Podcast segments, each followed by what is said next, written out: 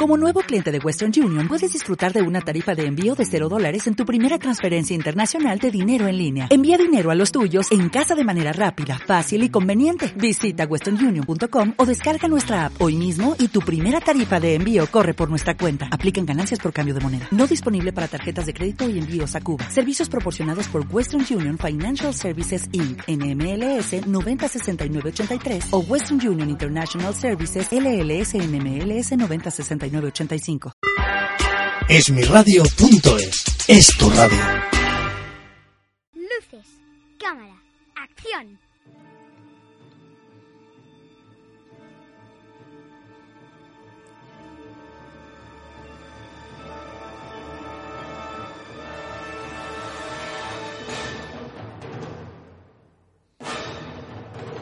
Rodando, vuestro programa de cine.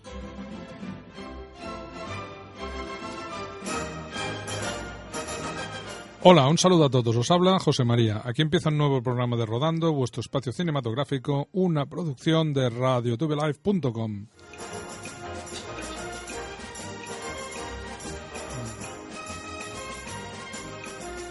Y hoy, como siempre, me acompaña el gran Agustín. ¿Qué tal, José María? ¿Cómo ha ido esta semana cinematográfica? Pues bien, irregular. Películas buenas, películas no tan buenas. Bueno, ahora hablaremos un poquito en la parte de la crítica. No, hay de todo, hay de todo como en la Viña del Señor, ¿no? Sí, pero bueno, no, hay que Bueno, Lo decir... importante es que hay estrenos. Lo que es alucinante es que cada semana nosotros escogemos de 6 a 7 películas, pero hay de 10, 12 estrenos que algunas durarán una semanita justita, ¿eh? No- Justita, pero es que hay muchas películas que no tendrían ni que estrenarse. ¿eh? Yo también no, te digo no, que ahora estamos en el momento bueno hasta enero, que serán los Oscars, o sea, hasta la, sí, se la tienen parte- que estrenar antes de final Ahora. de año y ahora viene la época de Navidad que hay buenos estrenos. Hay buenos estrenos, pero es que durante el año, eh, la semana que vemos un estreno un poco con cara y ojos ya es difícil, ¿eh? O sea, es que la mayoría son muy malas las películas. Pues mira, como tenemos que hablar de tantas cosas, empezamos con el sumario. Primero tenemos los estrenos más significativos de este fin de semana 26 de octubre, pero hay una película que se adelanta al 23, una película japonesa de manga. Y luego, como siempre, haremos las críticas de nuestro programa. Y en la segunda parte del programa escucharemos una canción que ha salido en multitud de películas cantada por el gran Frank Sinatra. Y al final, en nuestra sección Filmoteca, hablaremos de una gran película, un clásico. Hablaremos de La lista de Schindler.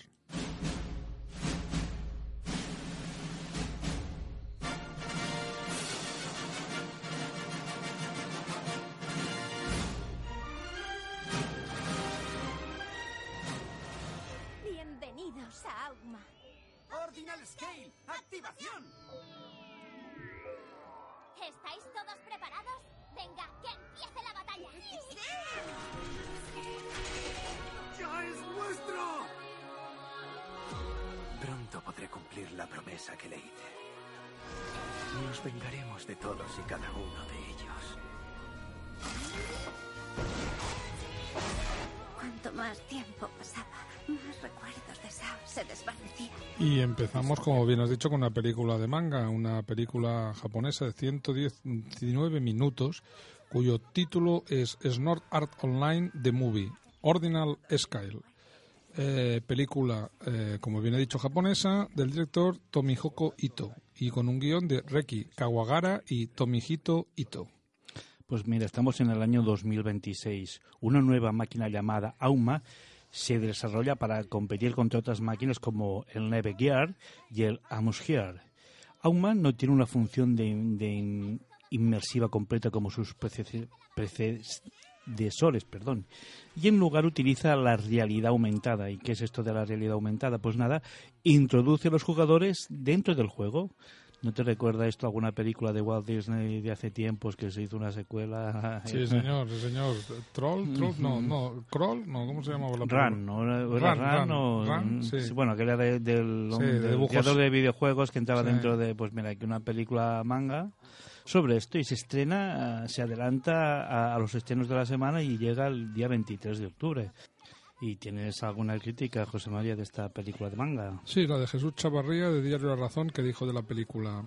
La película no está exenta de un exceso dramático propio del género y resulta mucho más ligera de lo que se plantea por sí misma. Pero, aún así, es una espectacular conjunción de secuencias trepidantes con una historia romántica que funciona como su motor principal. Y lleva 40 años encerrado. Hola, Michael. Tengo algo que podría interesarte.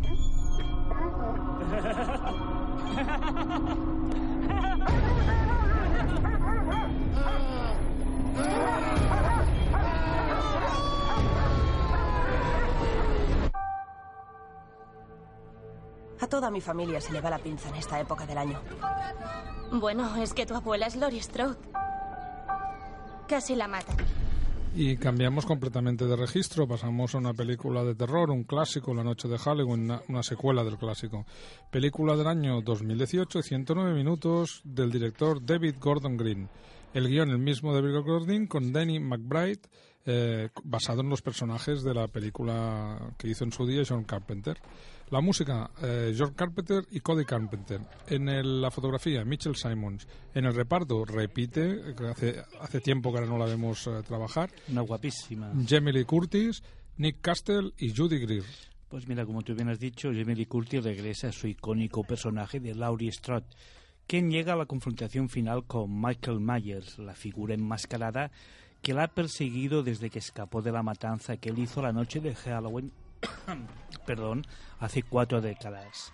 Es una nueva entrega de Halloween que lo, original dirigió John Carpenter, como tú bien has dicho. Lo bueno es que la música es de él. Y se ha presentado en el Festival de Sillas de este año fuera de concurso. ¿Tienes alguna crítica de esta secuela de Halloween? Que estamos ya en Halloween. Sí, te voy a leer la del compañero Peter Travis de Rolling Stone, que dijo de la película: Si la secuela de Green funciona tan bien, sigue siendo un slasher puro y duro, es gracias al afán tanto del director como de sus colaboradores en rendir homenaje a la obra original de Carpenter. ¡Hola, chicos! Vaya, menudo despliegue de medios. ¿Me he pasado? No. Sí, a la piltra, Greg. Mirad esto. Un misterioso suceso ha tenido lugar hace unos días en Madison, Delaware. Han cobrado vida las criaturas de los manuscritos de R.L. Stein. ¿El libro? ¿Qué libro? Es un libro de pesadillas. Está cerrado. Ay, madre. Tíos, la habéis liado. Es hora de hacer que... Y pasamos a la segunda parte de Pesadillas. Pesadillas 2, Noche de Halloween. Película año 2018, 90 minutos, Estados Unidos, director Ari Sandler. Guión, Darrell Lenken y Rob Blair. En la música, Dominic Lewis. Reparto, Madison Eastman, Weddy Blakenot Cooper y Jeremy Ray. Se trata de una comedia de terror de monstruos, es una secuela que tú me bien has dicho. Es la noche de Halloween, cobra vida en esta nueva comedia de aventuras basada en la serie de libros escrita por R.L. Stein, que lleva vendidos más de 400 millones de ejemplares en todo el mundo. Se trata de una secuela de la película Pesadillas del año 2015 y se estrena tanto en Estados Unidos y España este mes de octubre. ¿Tienes alguna crítica, José María? Sí, eh, no, las críticas no, No la dejan, deja muy bien, No, ¿no? no la dejan tan bien como la primera, pero leeré una de las que es más, eh, a ver, ¿cómo lo diría? Un poco más positiva hacia la película. Eh, lo- la del compañero Nell Nigwo de robertberdert.com. Los efectos especiales son de primer nivel y es una película de terror agradable para la época de Halloween. Puntuación 3 sobre 4. Desde que me desperté en el hospital, siento un ritmo todo el tiempo. Es una canción lejana que retumba en todas las cosas. Puedes sentirla tú. Porque a mí me va a reventar por dentro.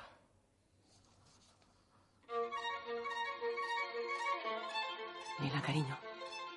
¿Sabes quién soy? ¿Sabes quién es ella? Ni la casa. Y pasamos a una película española que tiene buenas críticas y dicen que es eh, una película que recuerda a las películas de Almodóvar. ¿Quién te cantará? Película del año 2018, 124 minutos, del director y guionista Carlos Bermud. En la música, un grande de la música actual, Alberto Iglesias. La fotografía, Edu Grau. Y en el reparto, Napa Rinchi, Eva Lorac, Carmen Elías y Natalia de Molina. Pues mira, tenemos a Lila Kassen, que era la cantante española con más éxito de los 90, hasta que desapareció misteriosamente, de un día para otro. Diez años después, Lily prepara su triunfal vuelta a los escenarios, pero poco antes de la esperada fecha, pierde la memoria al sufrir un accidente. Esta película se ha presentado en el Festival de San Sebastián de este año en la sección oficial y tiene el premio Feroz Cinemaldía de la Crítica. Y hablando de críticas, ¿tienes alguna tú, José María? Sí, tengo varias, eh, pero te voy a leer la de Carlos Bollero de Diario El País, que dijo... Tengo la sensación de que no entiendo nada y tampoco siento la menor fascinación por su sofisticado diseño visual.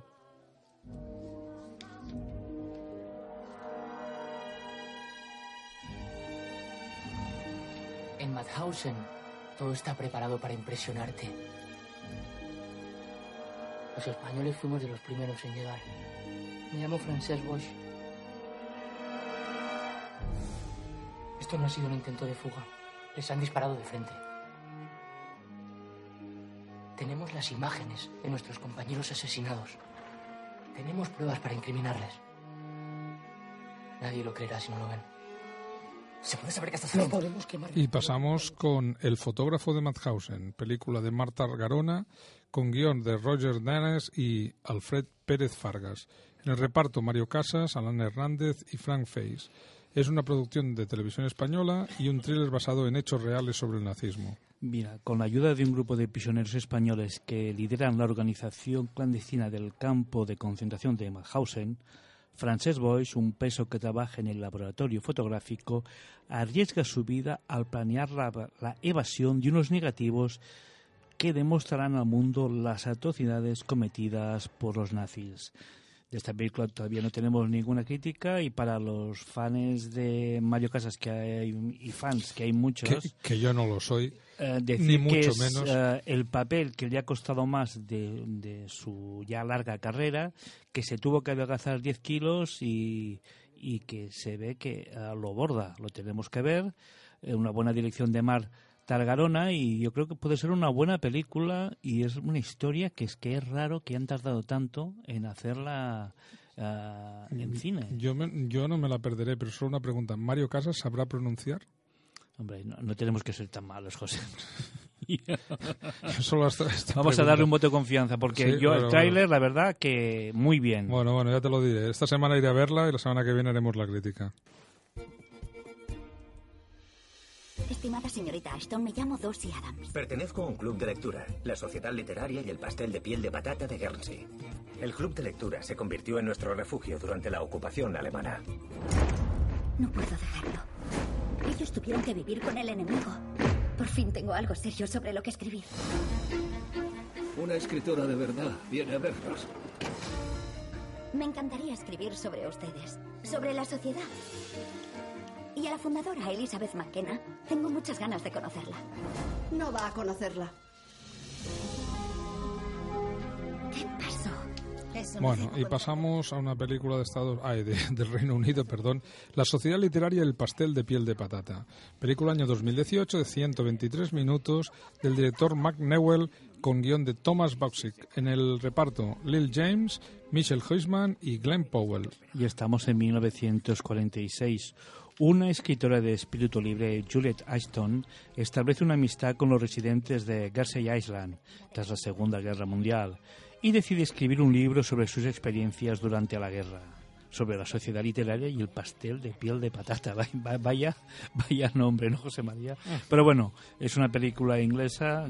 Dinos a ver qué críticas hay. Bueno, las críticas son medianas. Te voy a leer la de Ollie Richard de Empire, que dijo de la película un drama bien contado y hermosamente actuado, que no ofrece nada nuevo, salvo familiaridad y comodidad. La clase de película que te hace decir, bueno, ha estado bien, y no vuelves a pensar en ella. Puntuación 3 sobre 5. Sé que sus lágrimas, Pauline. El emperador aplastará a los austríacos y volveremos en poco tiempo. ¿Me escribirá? Cada día, se lo prometo. No escribirá. Es un seductor, esa es la realidad. Un seductor. ¿Qué le ha pasado? Hace tres años se marchó a Austria. Pauline se casó y es madre de dos hijos y para ella está muerto y enterrado. He de tranquilizarla. No, no, no. Ni siquiera le escribió. Así que lo hice yo. Me hice pasar por usted. Le escribí cartas muy bonitas, por cierto, y en la última le hice zas. Y pasamos a una comedia francesa como cada semana, y esta es de uno de mis actores favoritos, del gran Jean Dujardin. Eh, un seductor a la francesa, título original, Le Retour du Héros. Año 2018, 90 minutos, Francia, director Laurent Tiral. En el guion, el mismo Laurent Tiral y Georges Vigneron. Música, Mathieu Lamborlí y en la fotografía, Guillaume Stefan. Reparto, el Jean Dujardin, como bien he dicho, Noémie Merlan y Melanie Laurent. Pues mira, Francia, año 1809. El capitán Neuville es un gran seductor. Acaba de pedir la mano de la joven Pauline bajo la desconfiada mirada de la hermana mayor de esta, Elizabeth. Sin embargo, Neuville es llamado a filas y Pauline deja de recibir noti- noticias suyas.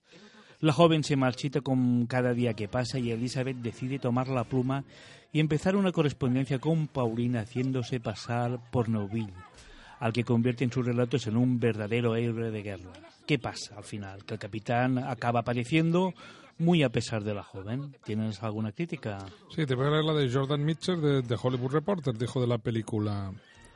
Una buena comedia a la vieja usanza, con poco humor, pero un nivel decente de encanto.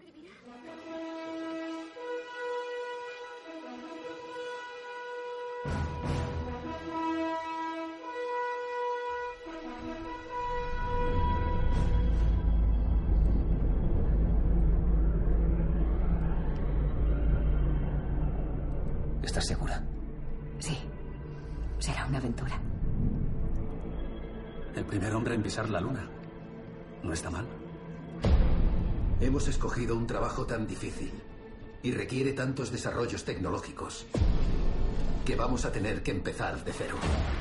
Y estamos ya en la sección de críticas de Rodando y vamos a hablar de la última película del director Damien Chazelle, The First Man, El primer hombre. Una película con Ryan Gosling y Jason Clarke de protagonistas. José María, se trata de, una- de un drama biográfico de los años 60, una aventura espacial. ¿Qué te ha parecido esta película de Damien Chazelle? A ver, a mí, mm, por desgracia, porque soy un admirador de Demian Chazelle, pero esta película me ha parecido un poco pesada. Para mí le sobra bien, media hora. La parte final, no parabas de mirar la hora porque... Pues son 133, más de dos horitas metido. No, pero es que la parte final se recreaba demasiada. eh, se re- o sea, durante toda la película te da la sensación con los planos y todo, la inseguridad que tienen las naves, la inseguridad que había en esos años como para volar, que verdaderamente es cierto que hacían falta tenerlos muy bien puestos, eso, eso, eso es así. Hombre, en Apolo 13 se ve perfectamente toda la, la vivencia que tienen ahí dentro. Sí, era, era una época que, claro, no habían ordenadores que calculaban las trayectorias, era todo hecho a mano. Recordemos las películas que hay basadas en estos hechos. Entonces, claro, se necesitaba no solo aptitud, sino una cierta valentía y una gallardía para subirte a una de estas naves y irte destino a la Luna. Pero está bien, eso está contado, está explicado. Esa sensación que te da durante toda la película es cierto que te la transmite, pero claro, en la parte final es que ya se hace pesado, porque todo el rato lo mismo, lo mismo, lo mismo y No más te de lo emociona, mismo. por lo que veo. No, No, la parte final no. Es Mira que... que- era una cosa que emocionaba toda la historia, la gente delante de la tele para ver cómo llegaba el hombre a la luna y al final Sí, la pero película- para mí la parte que llega el hombre a la luna es la menos emocionante de toda la película. Es mucho más emocionante la primera parte, donde se van produciendo las diferentes salidas, las diferentes pruebas, donde no contaré, pero muere algún protagonista. O sea, es mucho más emocionante esto que la parte del final de cuando llegan a la luna. Entonces, para mí, la película, yo qué quieres que te diga, no, no es una película que te vaya a decir que me ha hecho pasar un gran rato. He pasado Una- un rato, pregunta, pero bueno. La recreación de los años 60, ¿qué tal? Ah, no, eso perfecto. O sea, ya- ya, Porque eso cuesta, a veces cuesta más Sí. recrear años 60, 70 que una película de, de, de la edad media, ¿no? No, eso está muy está bien recreado, verdaderamente los personajes bien. Bueno, si quieres el actor principal tampoco en esta película mm, no tampoco es que destaque especialmente, pero verdaderamente la película se, se aguanta, pero le sobra metraje y se hace pesada en la parte final. A mí no me ha matado nada, la verdad. ¿Qué nota le pondrías? Un cinco y medio, por no decir un cinco, pero es que no, no es una película no es una película agradable de ver, sobre todo en la parte final. Cansa todo el rato lo mismo y más de lo mismo y más de lo mismo, más de dos horas llega un punto que dices bueno hasta aquí. Pues mira, ya hemos pasado nuestra sección de críticas. Dime, no, es cierto. No, no, te diré que, a ver, en la parte positiva, muy bien los efectos de, de sonido, muy bien La los efectos imagen, especiales, imagen perfecta. O sea, desde el punto de vista técnico, música muy encontrada. Desde el punto de vista, de vista técnico no hay nada que decir, pero al final es una obra de arte y como obra de arte yo creo que le sobra, le sobra metraje. Es que la parte final se hace muy pesada. Pues mira, nosotros vamos a seguir en el espacio y nos vamos a nuestra banda sonora y hoy hemos escogido una canción que ha salido en multitud de películas, pero en este caso la que salió en Space Cowboys, My Me- uh, Fly Man to the Moon de Frank Sinatra. Fly me to the moon. Let me play among the stars. And let me see what spring is like on Jupiter and Mars. In other words, hold my hand. In other words, baby, kiss me. Fill my heart with song and let me sing forevermore. You are all I long for, all I worship and adore. In other words, please be true. In other words,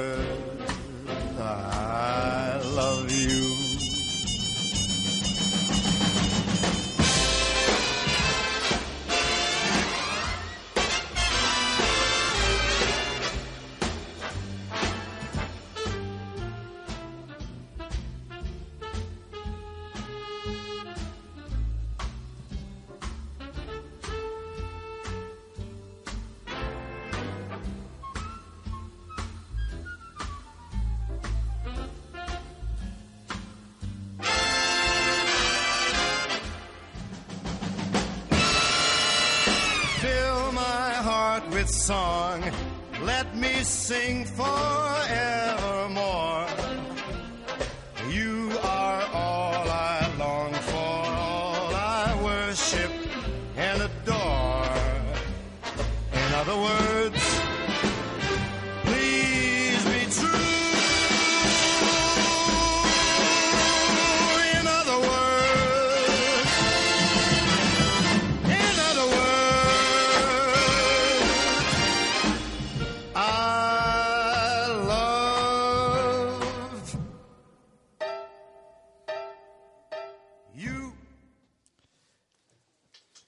Fly Me to the Moon de Frank Sinatra. Esto nos ha subido las pilas porque ahora llega una película que nos las va a descargar bastante, ¿no?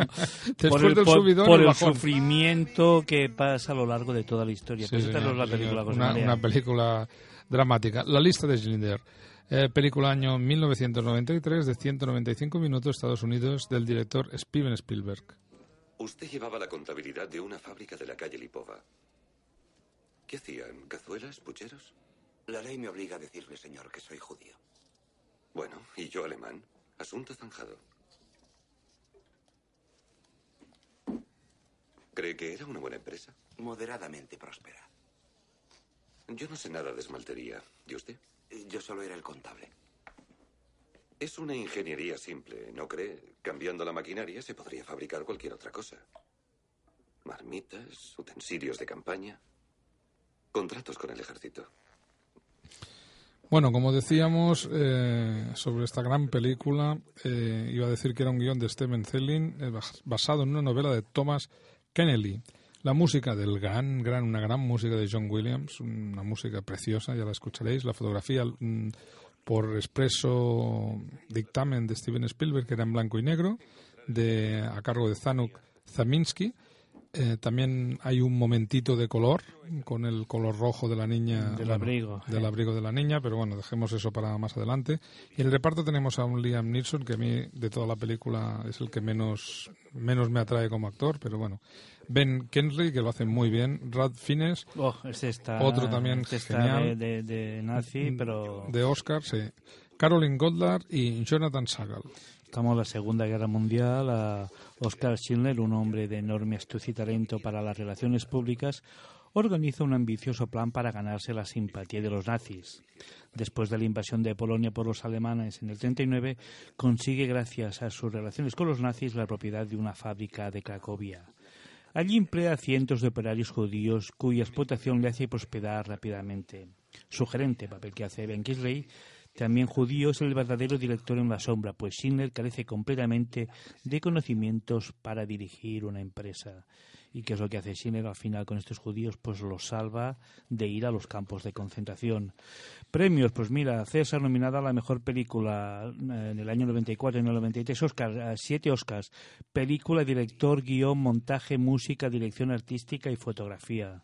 También tres Globos de Oro, mejor película dramática, guion y director. Siete BAFTAs, bueno, una, una cantidad de, de premios y una música, José María, que vamos a escuchar un momento. Nobody's there. Nobody tells me about this. I have to find out. I have to go in. Esto que estamos escuchando exactamente es el tráiler de la película en inglés. ¿Tienes alguna crítica que se hizo en su momento de esta película? Sí, te voy a leer, por ejemplo, a Robert Ed- Edberg de Chicago Sun-Times, que dijo de la película: Lo que más asombra de esta película es lo completamente rendido que está Spielberg ante su historia. La película está brillantemente interpretada, escrita, dirigida y vista. Puntuación 4 sobre 4. Mira, yo te voy a leer dos críticas de dos eh, críticos de aquí españoles. Carlos Bollero de Diario El París. Impresionante, hermosa, necesaria, emocionante. Y Ángel Fernández Los Santos de Diario El País. Extraordinaria, una obra maestra.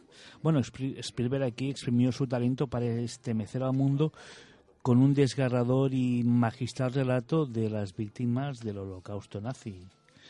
Es una película, yo estoy de acuerdo con lo que dicen que es una película necesaria, porque al final las generaciones que vienen, la gente joven, acabará por olvidar o por no recordar demasiado lo que pasó. Y es importante mantener eh, vivo al menos el recuerdo de todas las bestialidades que llegaron a hacer los nazis en los campos de exterminio. Y esa película recuerda. Además, esta película narra el, el terror, el, el- el miedo, el frío. Sí, lo que es curioso es que es un director que siempre lo hemos conocido como un, su lado más comercial, con sus películas comerciales, Indiana Jones, E.T., Tiburón, y aquí trata este tema desgarrador que lo toca de una manera magistral.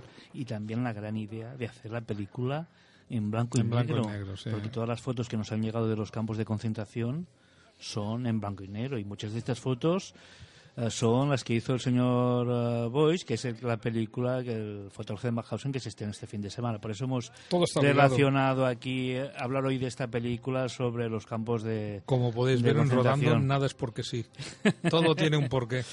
No, y en esta película también todo tiene un porqué, porque al final todo, todo ese terror y todo ese miedo y toda esa bestialidad humana tiene el porqué de, como os decía al principio, de que las generaciones nuevas no olviden lo que pasó.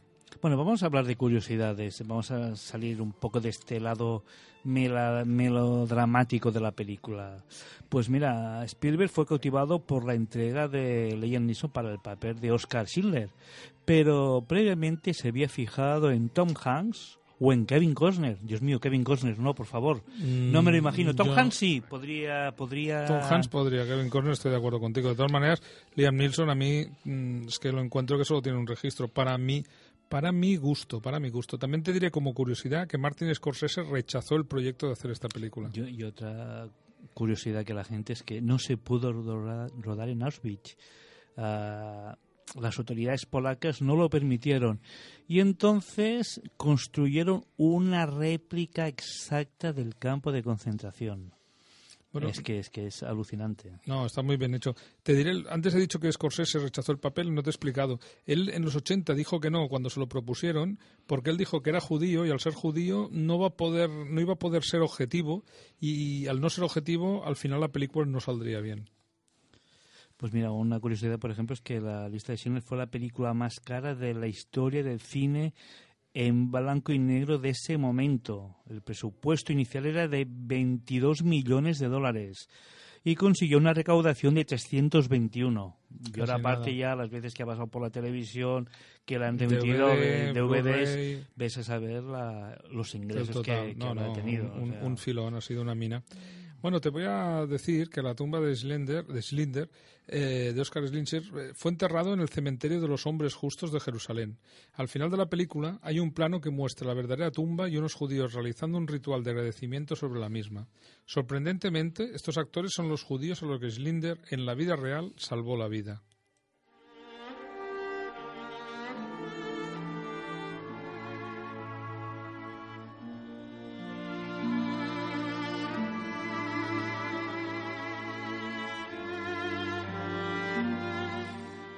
Y si a esta historia le pones esta música del gran John Williams, la verdad es que todo encaja, José María, una gran película.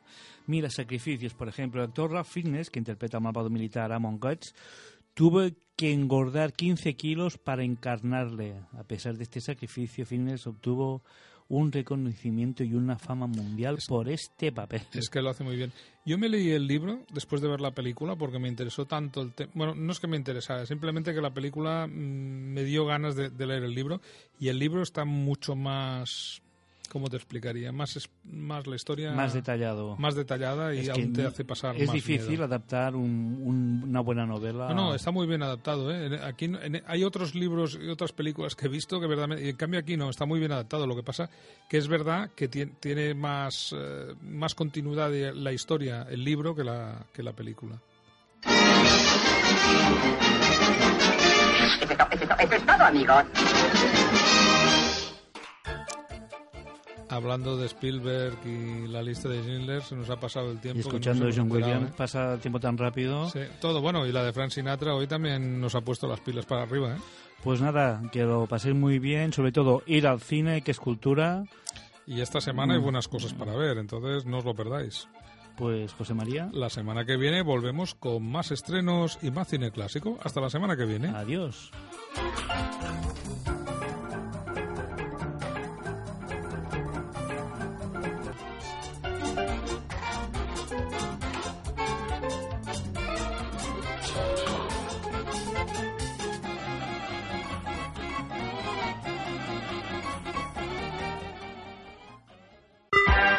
Esmiradio.es es tu radio.